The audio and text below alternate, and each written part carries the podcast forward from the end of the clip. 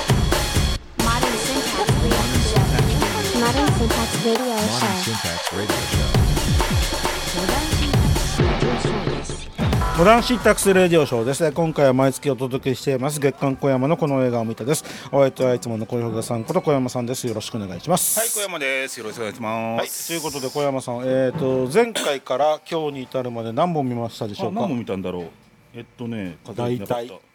二十五本ぐらいかな。はいもうまあいつものペースぐらいですはねいはい。はい、ということで、えー、良かった映画を5、6本、はいえー紹介してくださいえー。今回は二四六本はい選んできました。まずはえっとディズニーのミラベルと魔法だらけの家っていうはいアニメ 3DCG のアニメーション映画はでいすね。はいはい、これ、まあ、あのいわゆるディズニー映画なんですがディズニー映画なんだけどちょっとなんて言いますかねこう主人公の女の人はそんなに美人でもないし特別な能力があるわけでもないしある意味落ちこぼれなんだけど落ちこぼれだからこそみたいないろんな物語が始まっていくような話で。そうですね、ええあのーいまえー、とミラベルと魔法だらけの家ということで、はいえー、とそこにいる人たちはみんな魔法が使えるんですそうよですね。ね。あのなんか魔法が使える一家があって、えっと兄弟六人兄弟ぐらいいるんですよね。そうですね確かはいすごいのみんないそれぞれなんか。それぞれオリジオリジナルの魔法を使えるんですこのこの人はこういう魔法がみたいなことがなんかある程度年齢になると魔法が与えられてあなたはこういう魔法を持ち去ったのねみたいなはいはいわかるんですけどそのミラベルっていう主人公の子はその年になっても魔法が発現しなかった発動しなかっ発たんで動すしよなかった、はいはいそれで、まあ、いわゆる一家の中で落ちこぼれ扱いにさってるまあ、とはいえですとはねいえこう迫害されているわけではなく、そうですね家族みんなから愛され、愛されてるんだけどでもねやっぱりまあ、本人はねそれをコンプレックスにコ思ンっプレてックいスを持てってるしでも実際仲いい家族と思っていたものが実はそうでもなくてドロドロしたものが裏にありますよっていうのをなんかちゃんときっちり描いてるっていうな何かのきっかけでそれが表面化するみたいなね。でもすごくあの魔法 な魔法は何のメタファーなんですかねすごくこう分かりやすいその、えっと、ヒーローってヒーローっていうかなあのリーダーシップみたいなものだったりとかう。ん、だからまあ才能そうとでかすね、まあそういうもんなんでしょうね。そこ魔法に加護されてるその地域っていうかあれなのでその村人たちもその一家ミラベルの何家でしたっけあれに頼っちゃってる生活をしていて、うん、あの人にあのあの一家の誰々さんにお願いするとこれ全部やってくれるみたういな、ん、うん、それがなんかあるってある時に急に破綻しちゃうってういうね、ん、まあお金なのかもしれないそうしですねね。地主さんがいてう、んなんか困ったことがあったらお金持ちの地主さんがお金出してくれてなんかしてくれる。だけどお金がなくなってしまったらん村人からは尊敬も何もなくなってしまうからお金なくなるの怖いよみたいねな。、とか、まあ、ある意味そのなんいろんなもののそういうなんかアイロニーっていうかあれになってるんですけどまあまあそのいわゆる一筋が一筋縄では全然いかないなんか物語ででもちゃんと最後綺麗に収まるみたいな。ですね。うまだいですかよら、ねあの大人が見たらおあの大人が見ただけその人生経験の分だけいろいろ深読みできるし、えー子供が見たらまあ単純に上っ面のストーリーだけ追ってって、まあまあそうですね良かったねっていうのとハラハラドキドキして、まあね映像すごい綺麗だしああ終わっていくみたいな感じで、まあさすがディズニーうまいなすっごていいう、いいいい話でしたあねただそんなになんか話題にはならなかったしあんまり受けなかったのかなと思ってるんですけどまあねプリンセスじゃないからね。そうねやっぱりきらびやかな主人公じゃないですからねああ難しいあーまああとミュージカルって言ってたんで、あれなんかこうえちょっとミュージカルはどうかなっていう人もいたんじゃないでしょうかね。どっちええ吹き替えで見ました字幕、俺ねえーっ字とね幕で見たんですよ俺吹き替えだったよね。あなるほど吹き替えもなんか結構良かったらしいですようねんうんっていうか吹き替えしか見てないからわかんない字けど。幕はねやっぱ全然良かったですよやっぱりあ歌に入る感じもいいしそのやっぱり当然ね役者さんが本人が歌ってるからいやすごい良かったーあーうん吹き替えは悪くないですよ。出るんですようんうねんディズニーはそこちゃんとやれますもんねまあこんな感じでした。は、はいい次続い続ていはては「パーフェクトケア」っていうあれアメリカ映画でしたよね、はいえーっとなんていうのかなあのえーっとお金をもお金を持ってる老人になんていうかねこう医者とグルになってこの人はあの判断力がないみたいなことを誤診ででっち上げて、えっと、こアメリカには後見人制度っていうのがあって、えっと、正常な判断ができないという判断した老人に対して後見人を裁判所が指定するそとうそういでうすね制度がありますとん。でその制度を使ってえーお金持ちの老人の資産を食い潰していくそうそうそうそう悪い弁護士的な人というののお話。弁護士でケアマネーケケアマネージャーケアマネージャーですね、はい、で予告とか見るとそういうのやってるコメディっぽいタッチの予告なんですけど蓋を開けてみるともうガチクライムサスペンスで結局そのいつものごとくそのなんかいいいいおばあちゃんを見つけてこいつをカモにしてやるってこう何家を乗っ取ってそのおばあちゃんを老人ホームに放り込んで。で資産を売や却っしてたはずが実はそのおばあちゃんは実はいわくつきのおばあちゃんでこうガチの何ギャングに狙われるっていうなんかそうですね、あの悪人対悪人そうそうそうそうそうでどっちの悪人を応援するかというところで、見方が非常にこう変わってきて面白いなっていう。超なんかすごい良かったですねすごいよ、あれねあのだから予告からこんな話だとは思わないんで、えとか、なえ何こんな話なのみたいな、だから最初の段階だとあの主人公の人があの実は悪者だっていう、まあ悪者だってのは分かるんだけどなんか結局ギャギャグでお笑いなテイストで話が終わるのかなと思ったら 全然そんなことなく違う悪も悪者が現れ、本当になんかガチで殺されそうになるしいやーでねだからといってめげないんですよねそう主そうそう人公の人もタフなんですタフ超タフガチのギャングとね本当にバチバチにやり合うっていういやーオチもオチも良かったですし面白かったですよねこれねね、あオチ僕最後はちょっとあれはいらないんじゃないかはあそうあはあうんまああそこでなんか最後にわーってこうまあでだおっしてまいでよかあったそこで終わりでよかったような気がすいるんですよ、やー言えないですけど最後あれでまあ、伏線は回収してるんですけど伏線というかあれでやっぱなんか因果応報っていうかカルマですねあれですよねそれでなんか一つこう蹴りがついた感じがしますよねあのだから悪人なのに、こう成功しちゃうなんて許せないわっていうファンあの視聴者の気持ちをあそこで拾い上げてくるそうそうそうそうああなるほどね、回収してるねという見方もありますね、うんまあ悪いもんが悪いまま勝っちゃう話もありますけど、まあそうまあいやネタバレだからやるとこ。はいこれあんまりあのほ上映しなかったんですよね3週間ぐらいなんですよそうですか？あ本当に結構長いことやったような気がするけど、まあ3週間が長いのか短いのかは分かりませんけどまあまあでも意外と評判は良かったみたいな。まあまあ何しろ終わってますよね、うん、多分もう終わってますよ。あのなので、えー配信入ったらぜそうでひすね見てくださいって感じですねはいお願いしますはい次はえっとラストナイトイン奏法を来ましたね。江戸川ライトの制作。僕が払いとはもう最高だねっていういややっぱね面白かったですよね。面白いですね。なんつうのかな今回はまあいろんな人がいろいろ言ってますけどあの物語的にはちょっとおかしなところはあるんですよちょいちょい、はいツッコミどころは、はいでもそれはなんかある意味どうでもいいぐらいなんか絵作りがすごいうまいんですよね絵作りっていうか女の子可愛いですよ女の子も2人とも可愛いし いやー本当いやあのまあオープニングからいいですよね、あのオープニングの映画で悪いはずがないと思わせるぐらいの良さですよねなんていうのかな、まあ、ストーリーあんまり詳しく言わないですけどもとにかく最初からぐいぐい引き込まれて最後までぐいぐいいっちゃう感じでしょうんうんこうあのなんだろういい映画っていうかこう映像で必要なものは全て語ると、そうですねで最初の5分でこの主人公はどういう女の子なのかっていうのを絵面で全部こう説明しちゃうっていうところが最初でもなんか時代背景がちょっとよく分かんなかったんですけど、はいはいまあ、途中でスマホ出てきてあ現代なんだなみたいそなうそうそううん感じでうんいやー面白かったわ、ね面白かったですよねこれねであのこれもなんかその予告見てるとあまあ予告もホラーっつってるか、うん、からあのまあホラーなんだろうけどもうちょっとファンタジックな話かなとは思いますよねそうそうそうそうそうしたらなんかやっぱりマイドガーライトなんでどんどん犯罪が絡んできてそうそうそうこうやばそうな方向に物語が進んでってそれにどんどんどんどん巻き込まれて主人公の精神状態もどんどん悪くなっていくみたいな、うん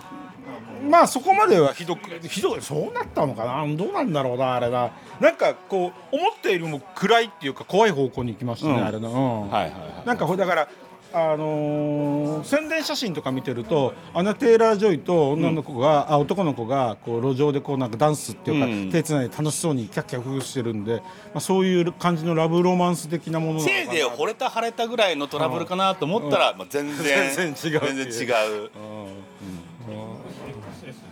まあね良かったですよねいやーでも本当これはね見事ですあとまあ音楽もねそうですね相変わらずねあーああののあの辺は俺はそんなに詳しくないんであれなんですけどやっぱり60年代のヒット曲が大変いっぱい出てくるそうなんねでしょうねロロンドンのねねうんそうそうあの時音代楽シのーンがすごくいっぱい出てきて、でダンスがあの55なんでうん、さすがに僕も55は分わかかららなないいでですすよかさすがえに雑誌さんでも、ええその時代は、ええでもまあ知ってる曲はいくつかありありましたけどやっぱなんかあの時代の雰囲気の曲がずーっと出てきてなんかその空気感みたいなやつは感じますよね,、ねそうすそうごくいい感じでそうそういやーあとなんかエンディングのところでその何もない街みたいのがはいあれ何枚か写真出てたじゃないですか、はいはあれなんかイギリスコロナでロックロックダウンしてたからああいう絵が撮れたらしいですいよね、あなるほどねうん、やっぱ街に人がいないからこここれでいい機会というばかりにあーああいう誰もいないところでロケできたっていうなるほどこなるほとどらしいなるほどなるほどね普段だったら人いっぱいのとこばっかりですもんねそれねしかし双方っていう名前の地域っていうのはアメリカにもイギリスにもあるんですね、ね、うんイギリスが元なんですかねやっぱり、うん、なんでしょうね、最初アメリカ映画かと思ったんですよああなるほど双ね方地区だってアメリカの双方地区が有名ですもんうんうんうんね確かにまあそんな感じでこれも最高でしたはい、よかったです続いては、えっと、ダークウォーターズはいえっと、巨大企業が恐れ恐れた男っていうあのデュポンのえっとなんだテフロンテフロンフッ素加工のね、あはのいフライパンとかの内側に塗ってあるやつ、の化学工場そうあれの開発の過程で実はあれはやばいこうあれがいっぱい入ってるっていうのを研究過程で分かったんだけどそれを隠蔽しつつ廃棄物をこう街に埋めたりないろいろやってたら川に流したり海に流したりがんになったりこうねいろんなバそしたカらバそカ死んのだりって水いをう飲んだ牛がおかしくなっバたカバカり死んでったりとかね子供がなんか奇形が生まれたりとかいろんな問題がという話を知った、えっと、本来は企業を擁護する側の弁護士の人が事実を知って、えっと、デュポンが訴えるっていうそうですね話ですね。はあれもこれもねあの主人公があのハルクの、い、はい、ね、役者さんの人が主人公主人公やってて、あの制作にも入ってプロデュースもやってるんですよね。はいでまあまああの地味なんだけど非常にいい映画でした。ですね。であのえっ、とあれがこう出てきた年代、はい、えー、要するに裁判して、えー、どうのこうの70何年ですよね確か。いやもうちょっと後もうちょっと後もうちょっと後ですよ。2000年なんかのぐらい結局10年とか。ああそうかそうかそうですねそうですね。でうんあの2000万年ぐらいだと思うんですけど、その頃のデュポンの株価見てみたんですけど、はい特に暴落してるわけじゃないんですね。あだからこうなんか世間的には、まあ、それほどこう重要なニュースとしては扱われなかったんだな、あまあね今でも普通にねテフロンっていうねうんこうフライパンに塗られて売ってるし、うんだからまあよくある、えー、と訴訟の一つなんだなと思いながら、まあと言いながらねエンディング見てるとやっぱりこうデュポンも頑張ってなんか国す何々のえっと上告とかしてたんだけど途中で負け始めてもうもうすごいでっかい額の賠償金を払って和解したりとかみたいなことしてたりとかいやーデュポンはね今や本当なんまあまあ軍需産軍需産業でもあるしこれでもデュポンって僕ずっとフランスの会社かと思ってたんですけどあれアアメメリリカカの会社なんですね、フランス元フランス人なんですけどその移民で初めてでっかい会社なんです科学うんをで軍,、えっと、軍用のそういうなんか、えっとえっと、コーティングとかで大儲けしたらしいんですよ、うんそれでっかくなってあそれをフッ素に応用してるんですそうそうそうねあの国産戦車が目に濡れないようにするとかねアメリカの国策企業なんですね日本はねうんでデュポンってものすごい財閥になっていて、そうそうそうそうあの今回取り上げないですけどキングスマンのファーストキングスマンファーストエージェントにもデュポンがどうこうみたいな話ありましたしねああだからいわゆる財閥お大手財閥というそのなんつうのそのまあまあ巨大お金持ち一家なんですよね。ああでまあ財閥相手に裁判を起こしてもまあそう普そう通そうは勝てないっすよねっていうああまあそんな中頑張ったそうそうえー弁護士の人のお話と公害をなんかうまいことちゃんとやった、えっとまあ、再現映画ですよね。ねはい、はい、いい映画でした。はい続きまして続はきましては香川香川一区っていうえっと君はなぜ総理大臣になれないのかっていうね小川淳也さんっていう国会議員を取り上げたドキュメンタリー映画があったんですけど香川っていうのはどういう時刻ですか香川あかえっと四国の方の四国の香川一区あの徳島とかあの辺おうのそれが小川淳也さんの選挙区なんですよああはいはいはいでえっと最初のデジタル大臣のなんだ平井平尾平井さんか、はいはいはいっていうのと、まあ、ほぼ一騎打ちな形で、はいはで戦うんですけど今回はその、えっと、前回の「君はなぜ総理大臣になれなかった」は小川淳也さんの政治活動をずっと追っていったんですが今回は、まあね、去年の去年の衆院選があったのでもう香川一区の選挙にこう集中して特化してできたのがこのドキュメンタリー。うんこれ見てないです僕こはれいね、えっとね面白いです面白いです面白いですあああ最初のうちはね平井さんもなんかその、えっと、ドキュメンタリー監督の取材とか受けて私はもう誰の取材でも受けますからみたいなことを言っていたんですけど選挙に入って情勢がやばい風になり始めるともういろいろひどいことを言い始めるっていうあれは PR 映画あんな PR 映画を撮って撮った人が人気投票みたいな感じで当選していいのかみたいなね結構誹謗中傷をボロボロ言い始めて恫喝しだすんです同活します。このね平井自民党のあれひどいですよ意外と自民党の何自民党そうその平井大臣平井さんの選挙活動の中で例えばパーティー券を配るんだけど5人分集めるけどパーティーには2人しか来ないでくださいとかねあってことはそのうちの3人分っていうのは政治禁止政治規制資金規正法ではある意味違法な収入になるんですよ。とかいうのを騙してたりとか選挙い投票した後横のビルに入ってって会社の何会社名と名前を書く名簿があるところが隣に用意されてたりとかねそういういろんな汚いことをやってるってほいうう話がまあいろいろ出てくるっていうほうで結果的にあの選挙結果知ってる方は知ってると思うんですけど小川淳也さんは選挙区で当選したんですよ、うん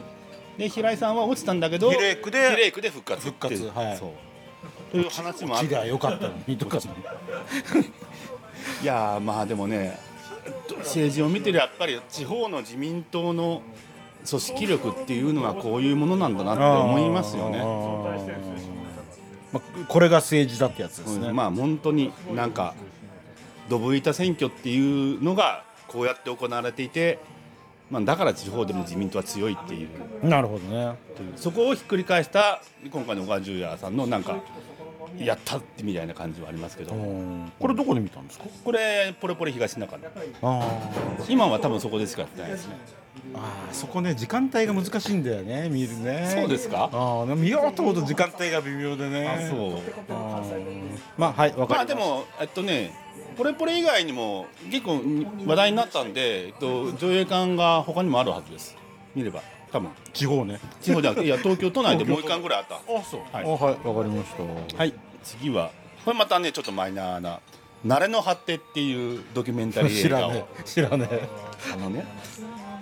えっといろんな理由で日本から離れてフィリピンの貧民街に流れ着いちゃったおじいちゃん4人はい。 5人ぐらいいつ何年の話なんですか。えこれ今の今の話ね。今のドキュメンタリーですは。いでその流れ着いちゃって、えっと、日本にも帰れないしフィリピンでまあまあなんか仕事をちょっとしたりとか周りのその人たちに支援されて助けながら生きてるおじいちゃんたちに密着結構な長い間密着したドキュメンタリー映画です。これがねすごい面白い どうっていのはどう面白いです面白いっていうのはまあま あ最初不老者みたいな形でやってたんだけどなんか周りの人たちがよくしてくれたりとかそういう形でなんだかんだで生きていけてるんですけどあのねまあまあいろんなインタビューで聞くんですけどなんかね日本日本に帰りたいですかって聞くんですよ当然、はいなんだけど帰りたい気持ちはあるけど多分今帰っても日本には居場所がないからここがいいっていうっていうみんなああ、はいはいはいはい。でまあまあとは言いながら不安定な生活でまあとりあえずなんかとりあえず食食えてるぐらいな感じなので全然贅沢じゃないですしおうそうそう自転車屋の裏のすごい階段の横とかに住ませてもらったりしてるんですよその一人のおじいちゃんおうおうおもうみたいないう話をずーっと聞いてる話。おーなんかね、うん、ていうか売るやつがいるんだこうまあしし死ななくてもだなな死なずに生きるっていうのは結構大事だなと思ってくるんですよ見てるとえっと特にこうドラマティックなことが起こったりするわけでもないドラわマテけですィッねクなことは意外と後半では起きます起あそうなんですかきますけどそれネタバレだから言えないから、ああなるほどね、うんまあ、皆さん高齢なのでねいろいろ体が悪くなったりとかいろいろするんですけどあーまあ面白いと面白いです 面白いとこれあの新宿のケーズシネマってとこで1巻でしかやってないんでまああんまり見る機会ないと思いますけ どケーズシネマって俺知らないな知らないですかうんえっとね、えっとまあまあいいですけど、うんそんなところがあるんですよあるんですあのねねすごいあのマイナーなドキュメンタリーとかあーマイナー映画をたまにやってるとこよく見ますね、これね面白かったですはあということで、えっと、以上6本かな以上6はい本わかりました、えー、呪術廻戦ゼロはどうだったんでしょうかあ呪術ゼロはあれ呪術ゼロはでも先先月あと今月か、ん呪術ゼロは面白かったんですけど、うんえっとまあまあでも普通かなっていう感じですねな なんだよで すね、まあでもいい話ですよねいい話だけど話がシンプルなんで呪術さ多分テレビの最終話とかの方が盛り上がりませんでした最終話のあのカメラの動き方すごかったですあよねのそうそうあの山道の道路でこう敵が来た時の上から来るのか下からカメラがぐわーって上まで回り込んでってぐわっとかっつってあのシーンだけでもう5回未満友成ガーンのところとかいやーであれを見ちゃってるとちょっと映画で物足んないんですよそうで本当に本当にあのシーンすごくって、うんなんかあれ呪術終わるじゃないですか、はいあ見終わったじゃないですか、違うアニメいいんですよ、んで奥さんにね、お前このカメラワーク見てみろよこの対戦のなって普通にこう正面と正面でバーンってやってんだろっつって呪術のなこれこれ見てごらんっつってほらすごいだろうとかっつって何回もやりました、いやー呪術のテレビシリーズは良かったですもんねあーだからもっとああいうあうん見たことないカメラワークが見れるのかなと。うん思ってったら割と普通だったっていあうとよく動いてはいたんですねで特にあのあと作画のさあの重線に結構タッチが入ってる絵が多くてあれ結構大変なんですよねアニメでやるには今デジタルになっちゃってるからでそれをちゃんと活かしながら結構グリグリ動いてたのはあるんですけどでも